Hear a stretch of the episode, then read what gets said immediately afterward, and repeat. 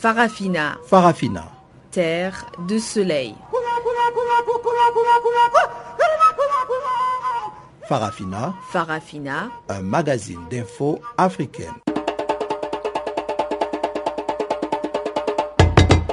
Présentation Guillaume Cabissoso.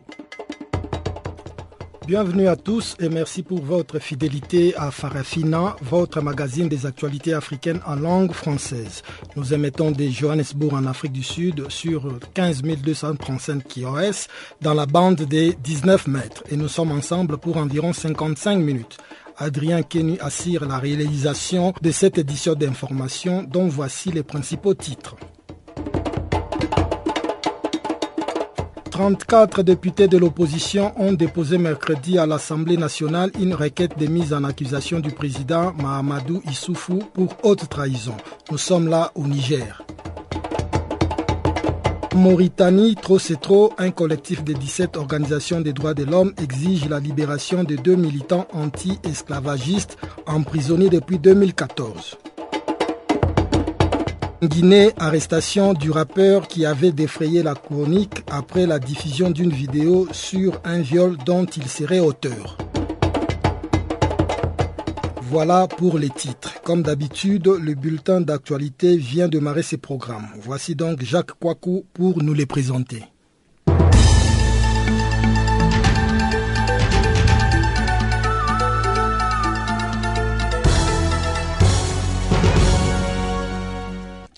Bonjour Guillaume, commençons par le Burundi. Bientôt les casques bleus de la MONUSCO pour contenir la violence. L'ONU étudie la possibilité d'envoyer des casques bleus au Burundi depuis la RDC voisine si les violences s'amplifiaient et devenaient incontrôlables. Les 20 000 soldats de la MONUSCO en RDC sont soutenus par une force de réaction rapide constituée de soldats d'élite d'Afrique du Sud, du Malawi et de Tanzanie qui pourraient aussi être déployés au Burundi, a ajouté ce diplomate.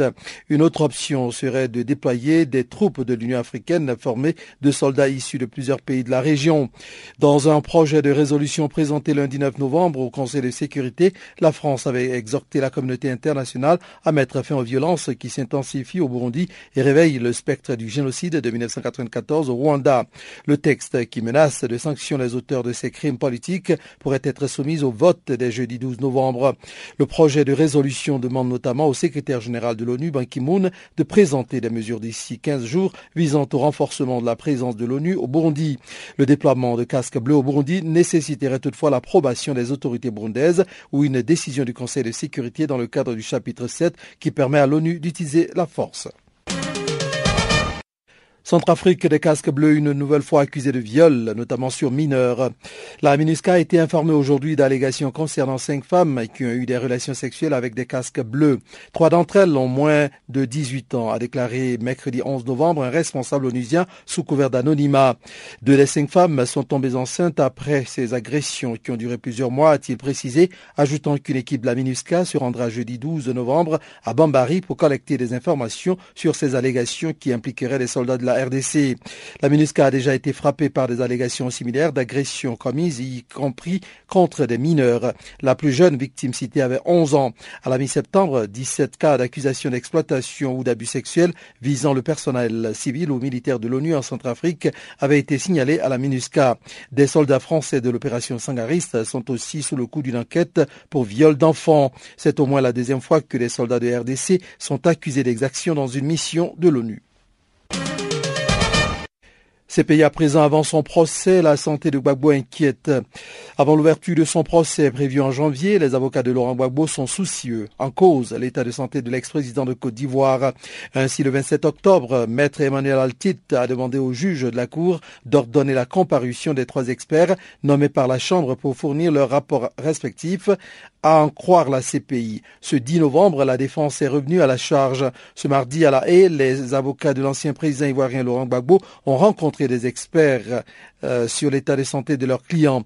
Lors de cette audience à huis clos, les trois experts qui ont procédé à des examens médicaux de M. Gbagbo ont répondu aux questions de la défense, relate Fadi Al-Abdallah, porte-parole de la CPI. L'objectif de l'examen médical ordonné était de faciliter le règlement de toute question relative à l'aptitude de Laurent Gbagbo à participer au procès, avait précisé la Cour, dont deux experts commis en 2012 avaient déjà estimé que Laurent Gbagbo n'était pas en état de suivre son procès, alors que la Cour avait jugé qu'il était en état de participer aux C'est sans doute ce qui justifie le report du procès pour crime contre l'humanité de l'ancien chef d'État ivoirien âgé de 70 ans. Le jugement est désormais fixé au 28 janvier 2016. Ce renvoi pour appel a été demandé par la défense afin de permettre au juge d'avoir le temps d'examiner les rapports sur la santé de l'ex-président ivoirien. Laurent Gbagbo va comparaître avec Charles Blé Goudé. La procureure Fatou Bensouda ayant jugé que les deux détenus sont poursuivis pour les mêmes accusations portant sur leur rôle présumé dans la crise post-électorale de 2010. Guinée arrestation de l'auteur présumé d'un viol diffusé sur les réseaux sociaux. Un jeune rappeur guinéen soupçonné d'un viol dont les images ont ensuite été diffusées sur les réseaux sociaux, visé par un mandat d'arrêt international, a été arrêté et écroué mercredi à Conakry, a-t-on appris de sources concordantes. Le suspect avait fui en Côte d'Ivoire voisine, avait indiqué le 4 novembre le ministre de la Justice, Cheikh Sako, lors d'une manifestation de femmes contre l'impunité des auteurs de violences sexuelles. La manifestation avait été organisée à la suite de la diffusion de la vidéo de ce viol sous la menace d'un couteau. Après le mandat d'arrêt délivré contre lui par la justice guinéenne, Tamsi Touré a été arrêté et vient d'arriver à la maison centrale de Conakry pour préparer sa défense dans l'affaire de viol présumé pour laquelle il est poursuivi, a annoncé de son côté le gouvernement dans un communiqué. Dans le cadre de l'enquête ouverte à la suite de la diffusion de la vidéo, deux hommes arrêtés le 29 octobre ont été inculpés de complicité de viol le 2 novembre. Selon la police, l'un des complices présumés aurait aidé Tamsir Touré à fuir et l'autre lui aurait prêté l'hébergement où l'agression sexuelle a été commise en juillet. Terminons par cette information. Le renseignement, nerf de la guerre contre les djihadistes en Afrique. La France et les États-Unis investissent de plus en plus dans le renseignement aux côtés de leurs partenaires africains afin de contrer la menace djihadiste de l'ouest à l'est du continent en passant par la Libye.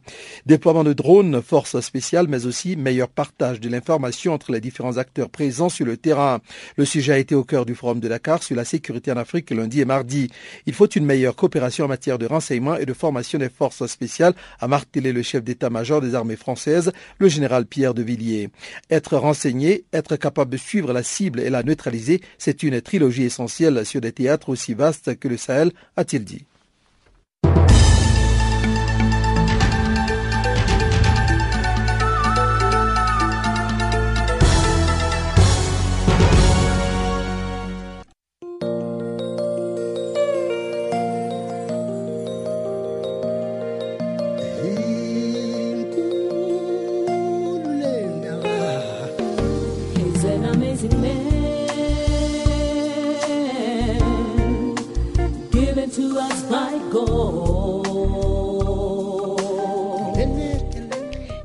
Africa, la voix de la renaissance africaine. Écrivez-nous sur notre page Facebook Channel Africa. Faites-nous des tweets French Farafina ou bien Channel Africa 1.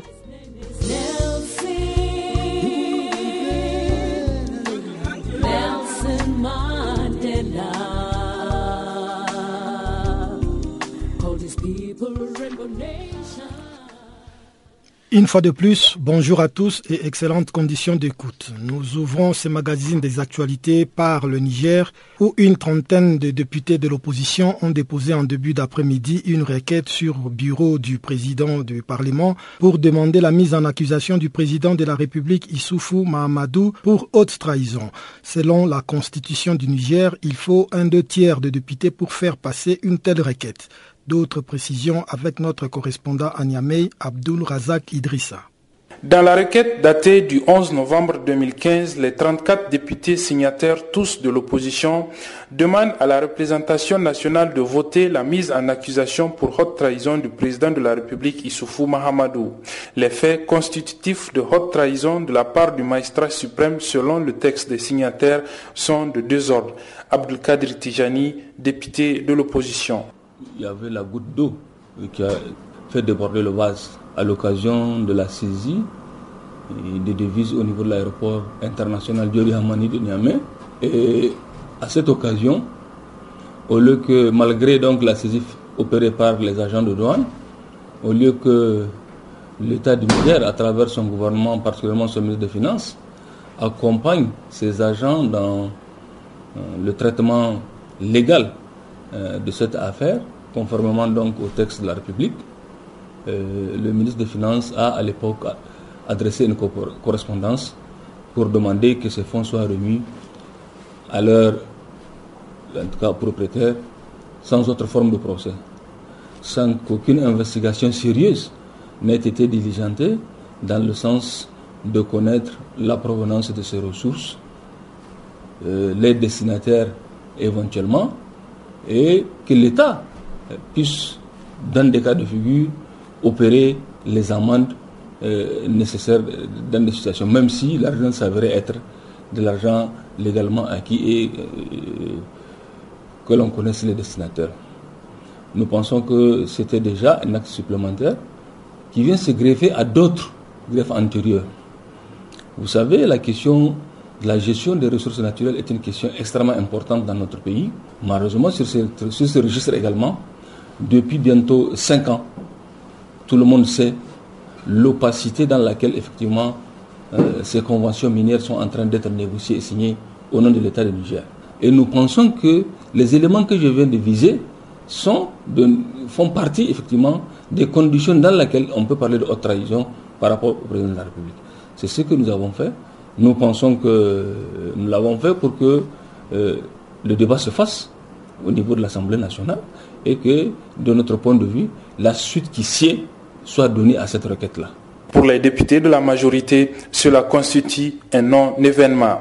Assoumana Malam, député du principal parti au pouvoir. nous, à notre niveau, on, se dit que c'est pas surprenant parce que nous avons en face, euh, de nous des députés qui constituent une partie de l'opposition en, quête de repères qui, se perd dans tous les débats, qui se perd dans toutes les actions et nous estimons que là également, ils ont raté le coche. Donc nous avons une situation où les députés comme je l'ai dit, déboussolés, désorientés, n'ont pas attendu de fouiller les textes de la République pour poser un acte aussi grave que celui de la mise en accusation du président de la République. Peu importe les raisons qu'ils évoquent, mais déjà la forme juridique de l'acte est erronée et je pense que tout doit couler de l'eau. Il ne s'agit pas d'un événement, il ne s'agit pas d'une euh, source d'inquiétude et même s'ils avaient respecté les procédures, je voudrais rassurer le peuple nigérien que nous, députés de la majorité, quels que soient ceux qui se seraient intervenus entre-temps, nous sommes sereins et nous sommes fermes. Nous sommes déterminés à défendre à travers les idées, à défendre avec les arguments que le gouvernement nous a produits ce que ces opposants-là ont à nous reprocher à quelques mois seulement des élections. Vous comprenez très bien qu'il s'agit simplement, encore une fois, de leur envie de chercher des occasions de distraire la population, de distraire le peuple. Et je crois qu'ils ont raté le cloche. Conformément à l'article 144 de la Constitution du Niger, la mise en accusation du président de la République est votée par scrutin public à la majorité des deux tiers des députés composant l'Assemblée nationale. Reste donc à savoir si les signataires auront les 74 ou 75 députés requis pour faire passer le texte. Reste aussi à savoir si la requête sera discutée au vu du silence du règlement intérieur de l'Assemblée nationale sur la procédure à suivre pour examiner une telle requête qui constitue une première dans l'histoire démocratique du Niger. Abdullah Razak Idrissa à pour Canal Africa. Restons toujours au Niger où le dialogue semble rompu entre le pouvoir et l'opposition sur les questions électorales à quelques trois mois seulement des échéances. L'opposition qui espérait en débattre au cours d'une réunion du cadre institutionnel de dialogue politique a boycotté la dite réunion qui s'est tenue hier sans que les questions qu'elle souhaitait voir évoquées ne soient inscrites à l'ordre du jour. Une fois de plus, on fait le point avec notre correspondant à Niamey, Abdul Razak Idrissa. Longtemps attendu, la réunion du Conseil national du dialogue politique s'est finalement tenue hier, mais sans la participation de l'opposition. Ousseini Salatou est un des porte-parole. Nous avons demandé d'examiner la question du fonctionnement de la CENI, la question de la séquence des élections, la question de la loi sur le financement des partis politiques. La majorité a refusé, surtout le président de la République a instruit le Premier ministre de ne pas parler de ça. Nous avons attendu un mois, le Premier ministre n'a pas convoqué de réunion et le 5 octobre dernier, le chef de file lui a adressé une correspondance pour lui demander de réexaminer sa position et de convoquer une réunion du CNDP. Il a refusé. Il a fallu aujourd'hui pour qu'il convoque une réunion du CNDP. S'il avait convoqué sur les points que nous avons demandé, ça ne gênait pas. Parce que nous, nous avons dit que nous voulons ce dialogue. Donc nos points que nous avons demandés ne sont pas, ne sont pas inscrits. que même le chef de file de l'opposition a écrit au premier pour attirer son attention qu'en faisant ce choix, ce qu'il a décidé délibérément d'exclure une composante du peuple nigérien qui est l'opposition du processus électoral. Parce que vouloir ne pas aborder les points que nous avons demandé, c'est véritablement décider de nous exclure de ce processus. Et nous prenons acte et nous disons que le point inscrit ne nous engage pas. Les partis non affiliés ont pourtant suggéré un ajournement de la réunion d'hier pour permettre de rapprocher les positions. La mise en place d'un comité composé de deux représentants de chaque groupe, pas, euh, autour du président du syndicat, afin de pouvoir euh, définir n'est-ce pas, donc, euh, un nouvel ordre du jour qui sera en fait consensuel. Interrogé sur ce fait, le Premier ministre, président du Conseil national de dialogue politique, a répondu ceci. Nous avons l'habitude de perdre trop de temps. C'est vrai, c'est toujours bien d'avoir des consensus, mais ce n'est malheureusement pas tous les jours, toujours qu'on a la possibilité d'être disponible. Alors s'il faut chaque fois perdre du temps, reporter, le pays ne peut pas avancer avec ça. Il faut qu'on se fasse violence ne pas dire que c'est seulement ce que je veux là. Tant qu'on n'a pas, tant que je pas ce que je souhaite, moi je, je n'accepterai pas de, de telles choses. Le seul point qui a été discuté au cours de cette réunion était la désignation du deuxième rapporteur du comité en charge de l'élaboration du fichier électoral dont le titulaire a démissionné il y a quelques mois de cela. Abdulrazak Idrissa à Niamey pour Canal Africa. Merci Abdul Razak Idrissa. En Mauritanie, voici maintenant un an depuis que deux militants anti-esclavagistes ont été arrêtés.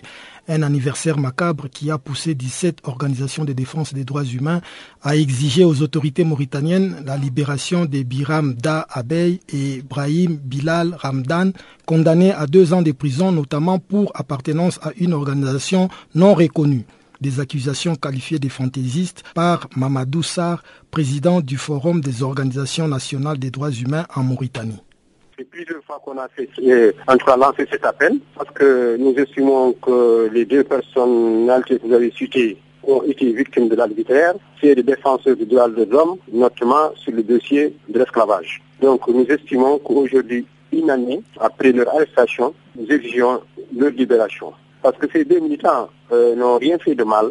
C'est en faisant une campagne contre l'esclavage en Mauritanie, qui est une réalité de tous les jours. Nous avons estimé que c'est des de droits d'opinion donc nous, en tant que forum des organisations nationales de droits humains, nous avons effectivement décidé de participer avec d'autres organisations. Ce n'est pas seulement des organisations mauritaniennes. Le 17, c'est aussi d'autres organisations comme Amnesty. Nous avons estimé que nécessaire qu'on lance aussi cet appel cette année. Et d'autant plus que M. Biram souffre des malades. Il a une discale. Il est, tous, ces, tous ces faits font que nous ne pouvons pas ne, pas faire marquer cette journée par une déclaration que, effectivement, que nous avons décidé de publier. Qu'est-ce qui différencie la démarche d'aujourd'hui d'autres démarches que vous avez faites euh, euh, par le passé? Non, c'est surtout pour attirer l'opinion nationale et internationale sur ce cas. Nous avons, depuis l'arrestation, nous avons mené suffisamment d'activités, aussi bien sur le plan national que sur le plan euh, international. Nous avons eu plusieurs soutiens de l'Union européenne, des États-Unis et d'autres pays qui estiment qu'aujourd'hui, en Mauritanie, un pays qui se dit un état de droit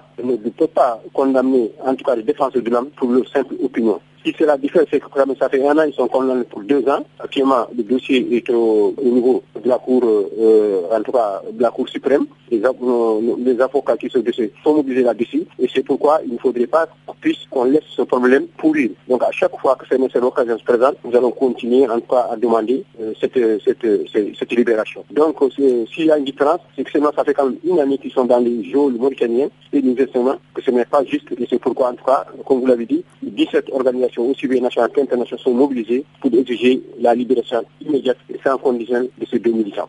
Au-delà du communiqué de presse que vous avez publié, quelles sont les démarches euh, concrètes que vous avez menées et auprès de qui les menez-vous? Bon, donc les démarches d'abord, euh, c'est effectivement avec d'autres organisations comme IA et d'autres, c'est-à-dire à chaque fois, comme, comme je l'ai dit, euh, d'abord euh, auprès des autorités. Et à chaque fois aussi qu'il y a eu le, tribunal, que ce soit celui de Rosso, qui les a condamnés et actuellement à la prison d'Anne, tout cela, fait effectivement, c'est des marches, c'est des communiqués de presse, bon, parce que nous sommes aussi des militants de droits de l'homme. Nous, ne sommes pas pour des actions de violence ou autres, mais quand même, et, aussi la seule arme que nous avons, c'est une, une, arme de plaidoyer au niveau de les instances, que ce soit au niveau de la Commission de droits de l'homme de Genève, que ce soit au niveau de la Commission africaine des droits de l'homme de peuple, partout où nous partons, nous mettons l'accent sur un peu la situation de ces, deux, militants. Comme vous le savez, ce n'est pas toujours facile, parce que si on est en face d'un État qui ne, respecte pas au moins les propres conventions, traités protocoles qui sont signés sur le plan international, nous disons qu'il faut toujours continuer à faire la pression pour que réellement ce dossier soit étudié et qu'on trouve une solution définitive. Parce que nous avons toujours pour un dialogue inclusif. Nous aussi, nous sommes contre l'arbitraire et aujourd'hui, Biam et Ibrahim sont victimes de l'arbitraire, en tout cas d'une justice unique qui fait qu'aujourd'hui, ils sont en cas dans les géoles euh, mauritaniennes. Vous avez été appuyé par euh, d'autres organisations des droits de l'homme. Je vois ici la rencontre africaine pour la défense des droits de l'homme euh, basée au Sénégal et d'autres de la sous-région. Est-ce que vous pensez que leur appui peut apporter quelque chose dans le sens de la libération de ces deux militants des droits de l'homme arrêtés en Mauritanie Parce que maintenant, nous sommes à l'ère de la mondialisation. Donc, il faudrait comme on l'a dit aujourd'hui, ce ne fait pas seulement un problème nous disons c'est un problème régional et même international. Parce qu'aussi, n'oubliez pas que Biran a eu quand même le prix de, de, de, des Nations Unies. Donc ça veut dire que c'est une personnalité qui est connue. Donc avec ses amis qui vont aussi vous aider à faire la pression sur le propre pays, le propre gouvernement, tout cela peut amener aussi ces, pays en tout de faire pression sur la Mauritanie, des institutions internationales, à faire pression sur la Mauritanie. Parce qu'aujourd'hui, euh, un pays, si j'ai cité tout à l'heure les États-Unis et l'Union européenne, c'est des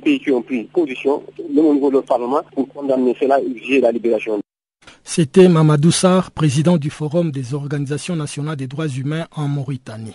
Passons maintenant au royaume chérifien où le roi Mohamed VI est en arrêt maladie suite à une forte grippe contractée lors de son dernier voyage en Inde. Pour ce, écoutons les comptes rendus de Jean-Yves Moukala. Le roi du Maroc en maladie. En début de semaine, les Marocains ont appris que leur roi était malade. Atteint d'une grippe aiguë, il doit suspendre ses activités et s'accorder à une période de repos. Ce genre d'annonce n'est pas une première même si la santé du monarque reste un sujet tabou. Le roi du Maroc a dû suspendre ses activités après avoir contacté un virus grippal aigu lors de sa récente visite en Inde, a annoncé la Maison royale par un communiqué le 10 novembre. Lequel syndrome s'est aggravé lors du présent déplacement qu'il effectuait à Laoun pour célébrer le 40e anniversaire de la marche verte. Suite à l'évolution de ce syndrome grippal avec atteinte bronchopulmonaire et notamment une éviction des voix, Mohamed VI doit s'imposer une période de convalescence de 10 à 15 jours, ce qui l'empêchera d'assister à la suite des festivités de la Houne, mais ne devrait en revanche pas remettre en question son projet de déplacement à Paris afin d'assister à la COP 21 du 30 novembre au 11 décembre. Au Maroc, bien qu'elle demeure encore tabou, la santé du roi fait l'objet d'annonces officielles depuis 2009. Dans un souci de transparence, mais aussi pour couper court à toute spéculation, le palais royal a choisi d'informer les Marocains à chaque fois que leur monarque a des soucis de santé. Au Maroc, on a donc l'habitude des états grippaux du souverain. Comme on sait que pour récupérer, Mohamed VI choisit souvent de se retirer dans son château de Bête en France. La première annonce sur la santé du roi est intervenue le 26 août 2009, en pleine canicule estivale. Un communiqué du palais royal signé par le professeur Abdelaziz, médecin personnel du roi, annonçait que ce dernier était atteint d'une infection à la rotavirus avec des signes digestifs déshydratation. C'était la première fois où l'on spécifiait par voie officielle la nature exacte de la maladie d'un monarque à la hutte. Ces sujets étaient à la fois surpris et rassurés. En novembre 2014, le roi du Maroc a dû annuler une visite en Chine à cause d'un syndrome grippal aigu, accompagné d'une fièvre à 39,5 degrés et compliquée d'une bronchite. Le 6 juillet dernier, lors d'une cérémonie officielle, il s'est présenté en s'appuyant sur une béquille. L'image a suscité une large émotion dans le pays et une causerie religieuse qu'il devait présider ce jour-là a été annulée. Merci Jean-Yves Moukala. Nous allons maintenant céder la place à Jacques Kwaku qui est déjà dans ses studios et qui va vous présenter la page économique de ces magazines des actualités.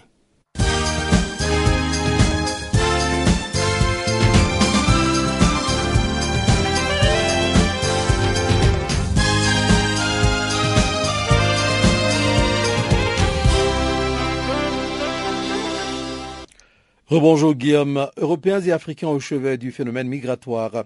Des chefs d'État et de gouvernement européens et africains ainsi que les représentants d'organisations internationales et régionales se sont réunis mercredi pour un sommet de deux jours à la Valette, c'est à Malte, consacré au phénomène migratoire.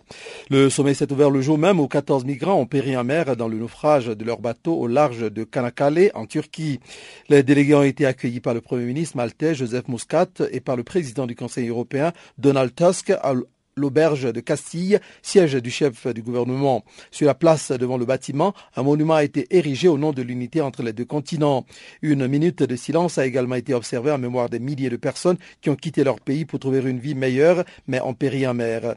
Dans son discours inaugural, M. Muscat a souligné que le fonds fiduciaire présenté jeudi et qui sera doté au départ de 1,8 milliard d'euros montrera que l'Europe croit au potentiel de l'Afrique et qu'elle reste déterminée à travailler avec le continent. Le sommet de la Valette sur les migrations réunit les 28 États membres de l'Union européenne, 38 autres nations faisant partie des processus de Rabat et de Khartoum dans le cadre du dialogue UE-Afrique, ainsi que les représentants de l'Union africaine, des Nations unies et de l'Organisation internationale pour les migrations abrégée OIM. Le Rwanda s'attend à une baisse de moitié de ses revenus miniers. Après avoir apporté 210 millions de dollars durant l'année fiscale 2014-2015, les recettes des exportations minières du Rwanda devraient nettement baisser cette année, a annoncé ce mercredi le ministre des Mines, Evode Imena, selon des propos rapportés par Reuters.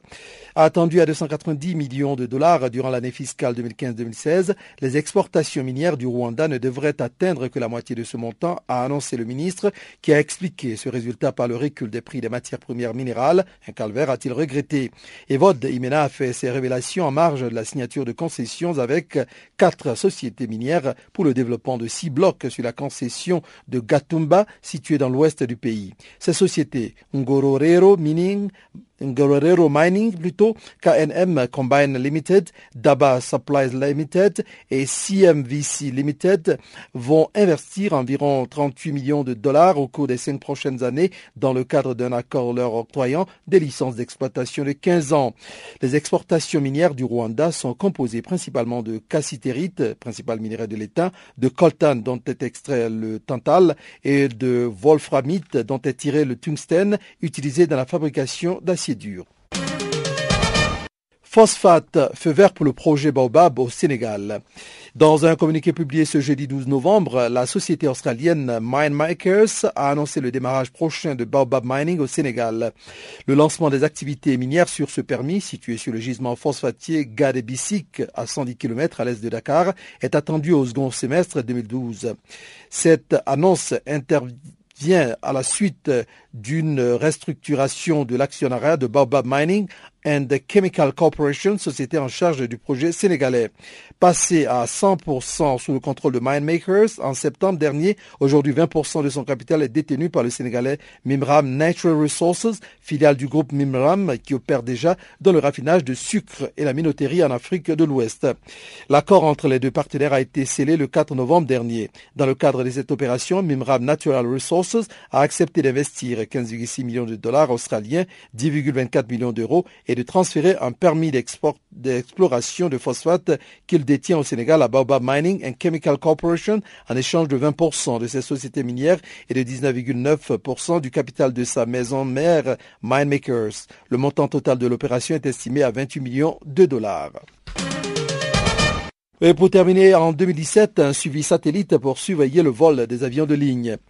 C'est une petite révolution dans le domaine de l'aviation civile. L'Union internationale des télécommunications, la projet UIT, a annoncé qu'un accord mondial avait été trouvé pour permettre de suivre à la trace les avions lignes grâce à des satellites.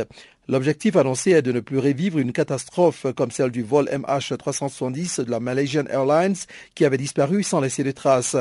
Aujourd'hui, pour suivre un avion de ligne, il y a deux possibilités. Soit sa position est captée par un radar au sol, soit il l'envoie lui-même. Il sait en effet où il se trouve en permanence grâce au système de navigation comme le GPS. Il communique ensuite ses coordonnées à des bases au sol. En conséquence, une grande partie du globe n'est pas couverte. Les océans, les régions polaires, les déserts n'ont en effet aucune infrastructure pour recevoir ces signaux. On l'a bien vu avec la disparition du vol MH370 de la Malaysian Airlines au-dessus de l'océan Pacifique. L'idée, c'est donc de ne plus envoyer les données de position vers le sol, mais vers l'espace où elles seront récupérées par des satellites qui les transmettront ensuite aux compagnies aériennes. Pour ce faire, L'UIT, qui dépend de l'ONU, a annoncé ce mercredi avoir débloqué une bande radio spécifique que pourront utiliser les avions pour communiquer avec des satellites.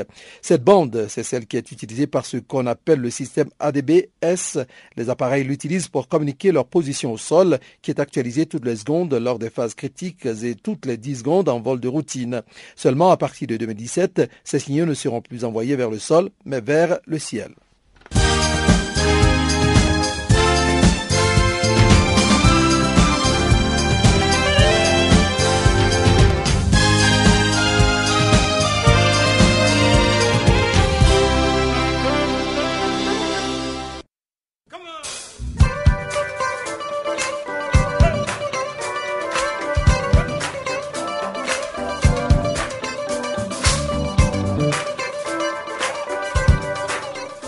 Farafina, votre rendez-vous hebdomadaire sur Channel Africa, la radio panafricaine. Farafina, votre programme des actualités en langue française sur Channel Africa.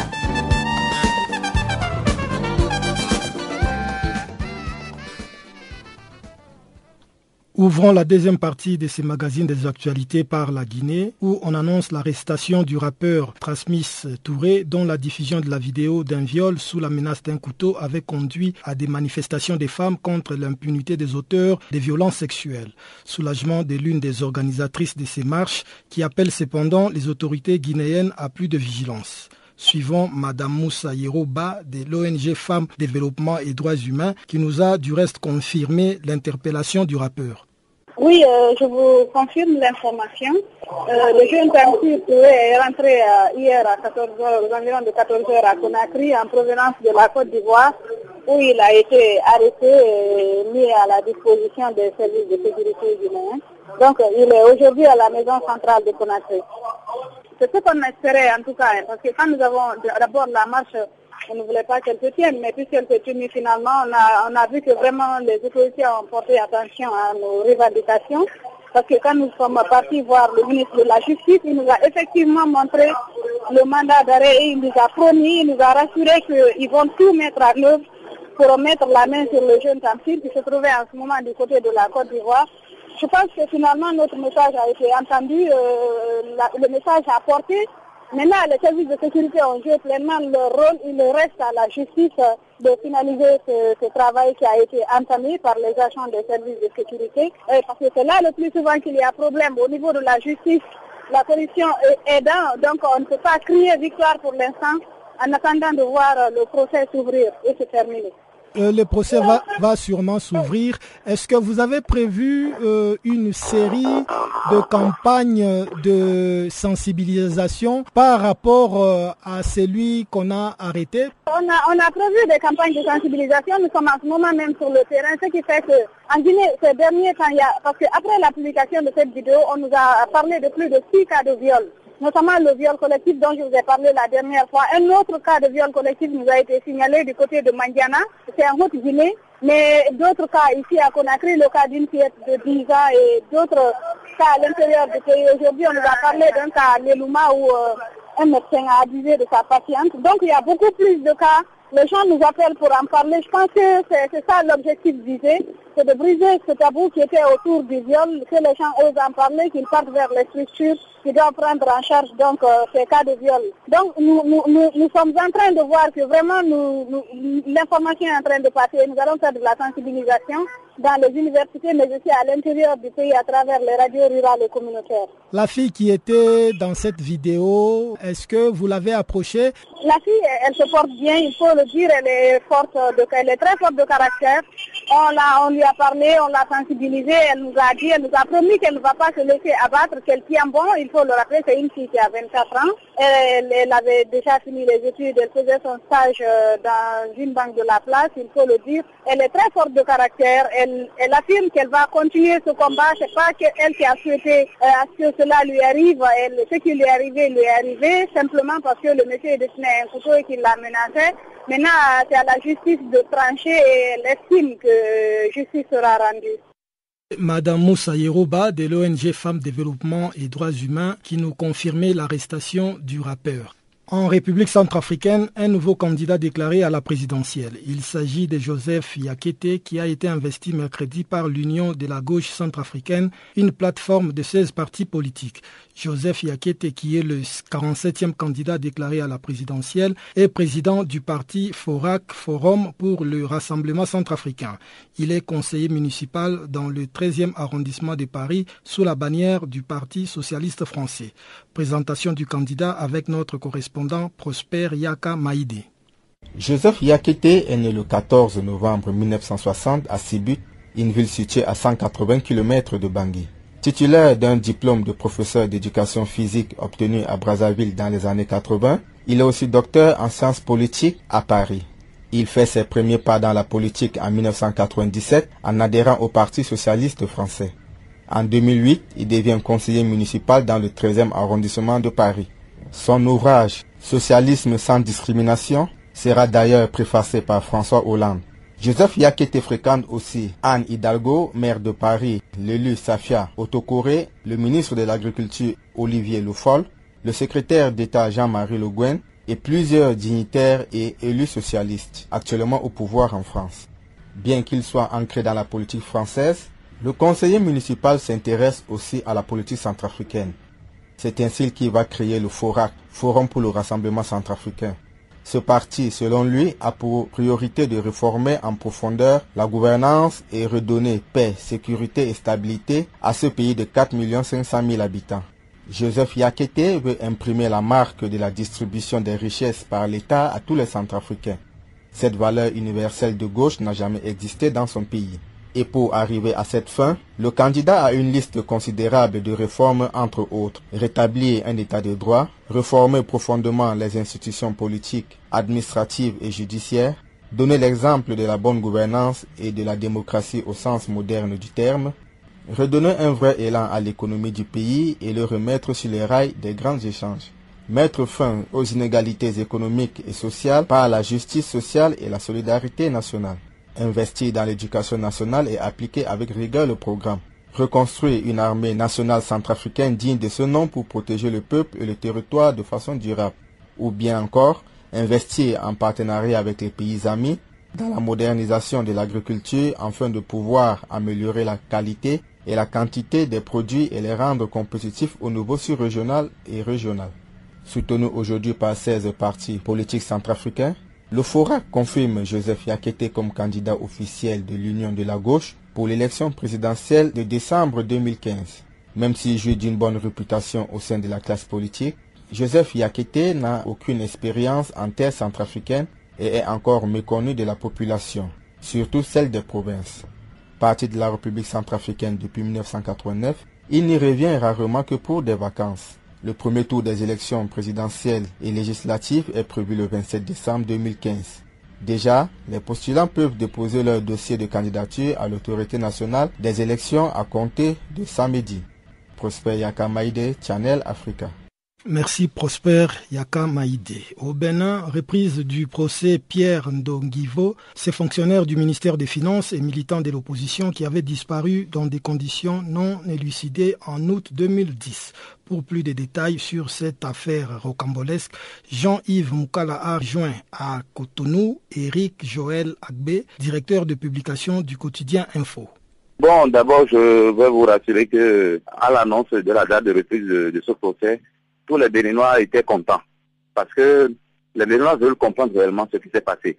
Les gens veulent comprendre réellement euh, d'où est passé Danivor, s'il est vivant ou n'est pas vivant, ou tout ça. C'est ça qui a fait que, à l'annonce du truc, le, pour le mardi dernier que le procès a commencé, au, tribunal de Cotonou, il y a toujours une foule de populations qui, qui viennent pour pouvoir. Et l'intérieur de la, salle d'audience, même euh, l'extérieur, l'autre côté de la présidence, c'est toujours rempli, c'est toujours rempli de, de, populations pour pouvoir suivre. Donc, tout le monde est content, les gens veulent voir la vérité. Et la vérité a commencé par, par, par tomber. cette présence militaire énorme. Voilà, il y, a, y, a, le présumé coupable que le ministre de la Justice, en même temps, euh, Grégoire Kofodi, avait, avait, euh, présenté. Maintenant, ce dernier a commencé par dire la vérité. Et quand ça, il a commencé par dire la vérité, on a interpellé l'ancien ministre, le commissaire central de, Cotonou, et, certains cadres du palais qui étaient impliqués dans, cette affaire. Et ça qui fait que les populations sont prêtes aujourd'hui même euh, à les jeter de pierres, les populations sont, sont, sont prêtes à comprendre ce qui s'est passé et même, même à créer des scandales. Donc c'est pour, pour, sécuriser, pour permettre qu'il n'y ait, pas ce truc-là que le ministre de l'Intérieur et le ministre de la Défense, ils ont renforcé la sécurité un peu partout à Cotonou et aux, environs de, euh, de la zone de la Marina pour pouvoir empêcher les populations de, de, dater les choses ou de, créer l'incident. À votre avis, Pierre Urbain Danivo est-il mort ou il est toujours en vie? Danivo est, mort, est décédé déjà. Mais de la manière dont le tout s'est passé, c'est contraire celui-là qu'on a présumé euh, euh, coupable, présumé coupable, aujourd'hui il a dit la vérité. Il a dit que lui, il, était, il a volé une moto, il a volé une moto, il s'est retrouvé en prison. Maintenant, on lui a dit qu'on va le faire sortir, on va lui donner 25 millions. Que d'accepter que c'est lui qui a tué et Danivo. Il dit, comment il va se faire Il dit, non, toi, tu ne réponds pas, on ne te pose même pas de questions. On te présente seulement, tu ne dis rien. Et c'est comme, il a, il, a, il a accepté, les 25 millions, même on ne l'a pas donné on l'a jeté, l'a jeté en prison. J'étais en prison pour dire qu'il va rester là quelque temps et après on va pouvoir le faire sortir et il va partir, mais il va plus rester au Bénin. Il a, accepté. C'est comme ça, on l'avait présenté et après on l'a ramené à la, prison, internationale de, la commune d'accord dans le département de, de Mais après on dit qu'il s'est évadé de, la prison civile. On dit, ah, comment ce jeune-là peut de la prison civile, tu vois comment la prison est construite, mais le, monsieur a, révélé maintenant les choses pour pouvoir dire que on l'a enlevé de la prison, on l'a conduit, à, il a conduit frontière Bénin avec Togo, on a donné ses cartes, mais on a dit maintenant de partir. Et c'est comme ça qu'il est parti. Qu'il était là-bas que, je sais pas, on l'a appelé, on a dit que on a train de rechercher à la fois à telle personne à rechercher que partout on le cherche. Et c'est comme ça lui-même, lui-même, il était rendu ah, il a conduit comme, comme cela, il a vous dit, ah, il n'est pas perdu, le voilà, non. Et c'est comme ça qu'on a, dit qu'on a, qu'on a retrouvé à l'enfant. C'était Émeric Joël Agbe, directeur de publication du quotidien Info de Cotonou. Il nous parlait de l'affaire Pierre Donguinvo. Une équipe du Haut Commissariat de l'ONU, excusez-moi, aux droits de l'homme est attendue ce week-end à Bujumbura. Cette mission intervient alors que les Nations Unies continuent de tirer la sonnette d'alarme face à l'escalade de la violence au Burundi où les morts se multiplient. Ces derniers jours, les plus hauts responsables onusiens ont dénoncé l'augmentation de cas de tueries. Dans l'élément qui suit, Scott Campbell, chef de la section Afrique de l'Ouest et centrale au Haut Commissariat de l'ONU aux droits de l'homme, évoque une dimension plus inquiétante de la crise politique au Burundi. Il est au micro d'Alpha Diallo. Scott Campbell, vous êtes le chef de la section Afrique de l'Ouest et centrale au Haut Commissariat de l'ONU pour les droits de l'homme. Tout d'abord, peut-on parler de nouvelles dimensions dans la crise burundaise? On peut parler d'une dimension qui est plus inquiétante, une tendance qui est euh, très inquiétante, euh, notamment une augmentation en termes de violation euh, de, droits de l'homme. nous avons noté une augmentation en termes de, de violation de droits à la vie, des arrestations arbitraires, des cas de torture, etc. Donc c'est une tendance qui est très inquiétante, euh, qui, qui, est négative. Et euh, en plus, nous ne voyons pas encore un vrai dialogue pour euh, trouver une solution politique à ce problème. À ces deux éléments, j'ajouterai l'élément de, de l'impunité. Et pour toutes les violations de droits de l'homme que on a notées sur le, le terrain, il n'y a pas eu des enquêtes pour traduire les responsables en justice. Quelles sont les dernières données que vous avez au sujet des mouvements de population et surtout du nombre de victimes? Euh, il y a 280 000 personnes qui ont dû quitter leur, leur maison. Il y a à peu près 200 000 qui se trouvent euh, en tant que réfugiés dans les pays voisins, c'est-à-dire euh, la Tanzanie, la RDC et le Rwanda. Et à ce chiffre, on peut ajouter 80 000 qui se trouvent déplacés sur le plan interne. Vous avez un chiffre par rapport au nombre de morts depuis le mois d'avril? Nous avons documenté 252 cas, des personnes qui ont perdu leur vie euh, grâce euh, aux exécutions extrajudiciaires euh, depuis le mois d'avril. Alors vous, personnellement, vous vous rendez le week-end à Bujumbura. Comptez-vous rencontrer les autorités burundaises? Et quel serait le message du haut-commissaire Zaid aux autorités de Bujumbura? Certainement. Non, je pense que le message du, du haut-commissaire, effectivement, c'est un message qu'il a, il a passé lors son, son sa dernière visite à Bujumbura. Il a beaucoup insisté sur le désarmement de tout le monde, mais en premier lieu la milice euh, Imbonerakure qui continuent à, commettre les violations des droits de l'homme en complice très souvent avec, avec la police. Donc certainement, il y a besoin de répéter cet appel au désarmement. de deux, qu'il y ait des enquêtes judiciaires indépendantes pour traduire devant la justice ceux qui sont responsables pour les actes de violence et les violations des droits de l'homme. Euh, et troisièmement, qu'il y ait euh, un dialogue inclusif euh, et pendant lequel tous les Burundais pourraient parler et trouver une solution politique à cette crise qui aujourd'hui reste et demeure une crise politique, mais qui pourrait et rapidement, nous craignons, prendre d'autres dimensions. Tout à l'heure, vous avez parlé de lutte contre l'impunité, mais comment réagissez-vous par rapport à ces dernières déclarations de hauts responsables burundais, dont le président du Sénat, et certaines considèrent ces déclarations comme des incitations à la haine? Est-ce que vous partagez cet avis? Mais certainement, euh, commençons avec euh, le secrétaire général des Nations Unies qui s'est prononcé très clairement euh, là-dessus le 6 novembre en notant que ce genre de propos est extrêmement dangereux et surtout dans le contexte actuel au Burundi. Et euh, le commissaire aux droits de l'homme, euh, devant le Conseil de sécurité, a tiré encore euh, la sonnette d'alarme en disant que c'est ce genre de discours que nous avons entendu il y a une vingtaine d'années dans le contexte rwandais avec les résultats catastrophiques. Et je pense que c'est essentiel que ça, ça cesse immédiatement. Est-ce qu'à ce stade, au niveau des médias ou, ou, bien au niveau des déclarations des hommes politiques burundais, vous avez noté des quelconques références avec des connotations ethniques? Non, très peu. C'est un conflit qui jusque-là est vraiment un conflit politique, si vous voulez. Les personnes ne sont pas citées à cause de leur identité ethnique. Les gens sont ciblés euh, parce qu'ils sont soupçonnés ou réellement des opposants politiques, euh, qu'ils habitent dans un quartier qui est supposé être euh, un bastion des opposants.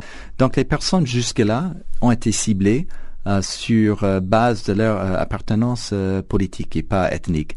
En même temps, il y a une crainte que cet aspect pourrait changer et ça pourrait euh, se dégrader euh, sur des, bases ethniques. Et y a-t-il des risques que, cette crise politique euh, se transforme en une guerre civile ou bien ne devienne un conflit ethnique? Je pense qu'il y a toujours un risque que ça, ça se dégrade, notamment lorsqu'il n'y a pas un vrai dialogue inclusif pendant lequel tout le monde peut s'exprimer et dans un, contexte de, de, sécurité. Donc là, vous avez une formule qui est très très dangereuse et qui pourrait effectivement euh, nous mener à une guerre euh, plus large, euh, une guerre interne aux conséquences extrêmement graves. Dernière question. Au Conseil de sécurité lundi, le haut-commissaire Zaid avait évoqué dans ses recommandations le chapitre 7 de la Charte des Nations Unies. Pourquoi et comment ça va changer la situation de la lutte contre l'impunité sur place? Le maximum que le Conseil de sécurité pourrait faire parce que euh, il était clair là-dessus que c'est aujourd'hui le moment d'agir. Ce n'est plus le moment d'attendre, c'est maintenant que le Conseil de sécurité doit agir en invoquant chapitre 7. Notamment, il était spécifique là-dessus, notamment en gelant des biens, des fonds euh, des personnes qui étaient euh, responsables ou qui éventuellement seraient responsables euh, d'une incitation à la violence ou ceux qui étaient responsables pour la, violence ou l'incitation à la haine.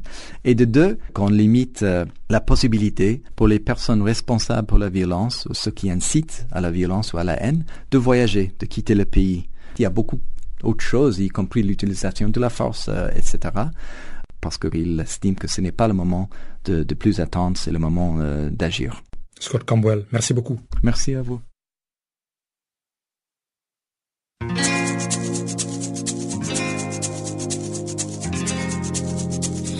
Vous écoutez Farafina, un programme en français sur Canal Afrique émettant de Johannesburg. Pour vos réactions à nos émissions, écrivez-nous soit à l'adresse électronique suivante farafina.channelafrica ou envoyez-nous un SMS au numéro qui suit 00 27 833 81 56 59.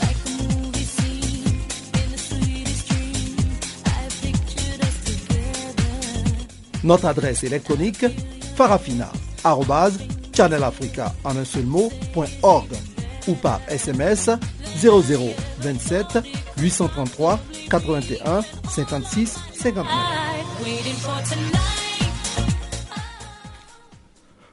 Farafina tire pratiquement vers sa fin, mais avant de l'éclore, retrouvez une fois de plus Jacques Wakou qui va nous présenter les bulletins des sports.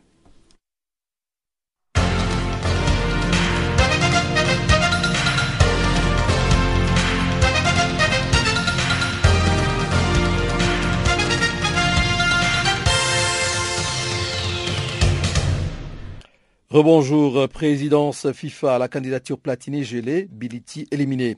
La FIFA a porté un coup de grâce à la candidature du Libérien Moussa Biliti pour l'élection du prochain président de la FIFA le 26 février 2016. En effet, dans un communiqué, la commission électorale de la FIFA explique avoir validé les dossiers de cinq candidats, le prince Ali de Jordanie, le Cheikh Salman de Bahreïn, le français Jérôme Champagne, l'italien Gianni Infantino et le sud-africain Tokyo Sekwale.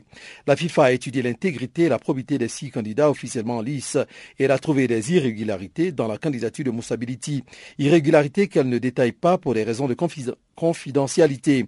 Le président de la Fédération libérienne, ancien opposant au patron du foot africain Issa Ayatou, faisait figure de petit poussé de cette élection. Il n'avait même pas le soutien de la Confédération africaine, la CAF. En revanche, le communiqué n'évoque pas le cas de Michel Platini, suspendu jusqu'au 5 janvier 2016 par la commission d'éthique de la FIFA pour avoir reçu 1,8 million d'euros en 2011 dans des conditions obscures. La Fédération internationale avait expliqué qu'elle n'examinerait pas la candidature du Français durant sa sanction. Celle-ci est en quelque sorte gelée pour le moment. Dans le texte, la FIFA indique par ailleurs que les décisions de sa commission électorale peuvent faire l'objet d'un appel auprès du tribunal arbitral du sport en abrégé TAS. Togo, des footballeurs réclament la reprise des championnats locaux. Au terme d'un entraînement sur un terrain vague dans une banlieue de Lomé, l'AJFT, entendez l'Association des joueurs de football du Togo, lance un appel et demande à la FIFA de mener des actions forte pour faire démarrer au Togo les championnats D1, D2 et D3. Afin de sauver les footballeurs locaux qui ont choisi le foot comme métier, ajoute-t-il. Il n'y a pas de championnat au Togo depuis un an. Les éternelles crises entre le comité de normalisation mis en place par la FDIFA et les acteurs locaux en sont les véritables causes. Le ballon officiel de l'Euro 2016 dévoilé. Beau jeu, c'est le nom du ballon officiel de l'Euro 2016. Il a été dévoilé par Zinedine Zidane ce jeudi. Conçu par l'équipementier Adidas, beau jeu doté du bleu, blanc, rouge du drapeau tricolore de la France. Il comporte également des nuances de gris en référence au trophée du championnat d'Europe de l'UFA ainsi que les lettres euro et les chiffres 2016 2016 donc. Beau jeu contient les meilleurs éléments du ballon Brazuca utilisé pendant la Coupe du Monde de la FIFA l'année dernière, mais son adhérence et la visibilité de sa trajectoire ont aussi été améliorées. Beaujeu sera officiellement remise à toutes les fédérations participantes d'ici à la fin novembre 2015. Les joueurs auront ainsi la possibilité de s'entraîner et de jouer avec le cuir pendant six mois avant le début du tournoi le 10 juin 2016, lit-on sur le site officiel de l'UFA. Terminons par la NBA, les Golden State Warriors, toujours invaincus. Les Golden State Warriors ont remporté mercredi soir leur neuvième victoire en le temps de rencontre depuis le début de la saison régulière. Le champion NBA en titre a préservé son invincibilité en s'imposant sur le parquet de Memphis par 100 à 84. Dix jours après avoir infligé la pire défaite de leur histoire à ces mêmes Grizzlies, les Warriors n'ont certes pas été aussi dominateurs, mais un carton 26-15 a suffi à sceller le sort du match, notamment grâce à Stephen Curry, meilleure marque de la rencontre. Curry a fini la rencontre avec 28 points, 5 rebonds, 5 passes et 5 interceptions. André Iguodala et Harrison Barnes suivant avec 20 et 19 points. Golden State écrase pour le moment la concurrence. La franchise californienne a signé chacune de ses victoires avec un écart moyen de 17,5 points. Cette victoire, la neuvième en neuf matchs cette saison, permet aux Californiens de réaliser le meilleur début de saison de leur histoire. Les pensionnaires d'Oakland deviennent également les premiers champions en titre à enchaîner neuf succès en entame de saison depuis les Bulls de Michael Jordan en 1996-1997.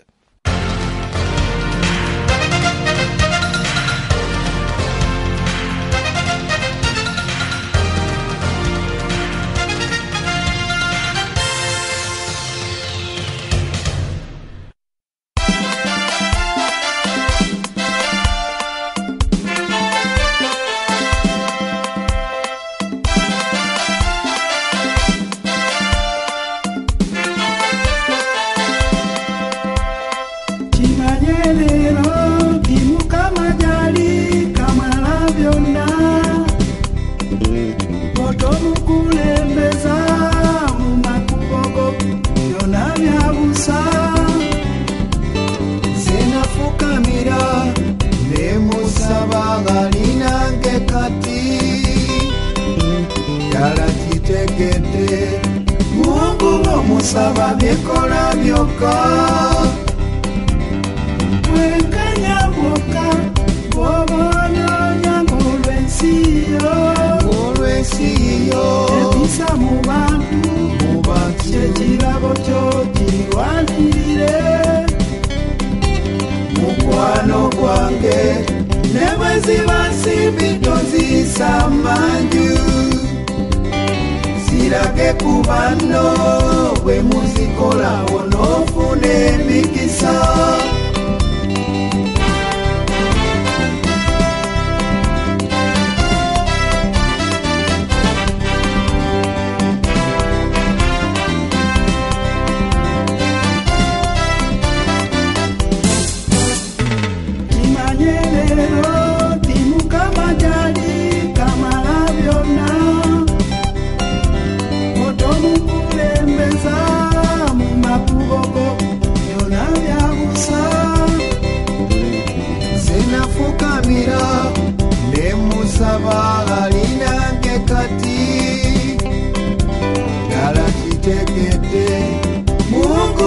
omusaba byekola byokka bwenkanya mwokka bw'oboonoonya ng'olwensiyo olwensiyo episa mu bantu ekirabo kyo kirwanirire mukwano gwange ne bwe ziba nsimbi toziyisa manju zirage ku banno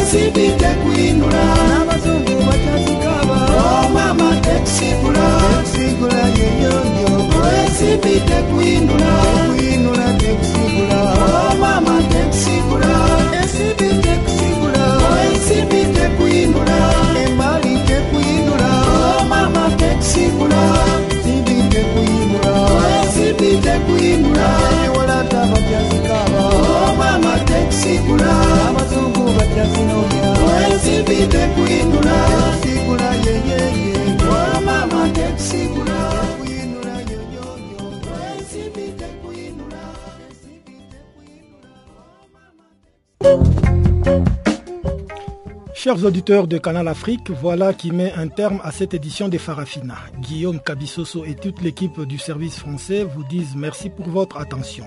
Rendez-vous est pris pour demain, même heure, même fréquence. Au revoir.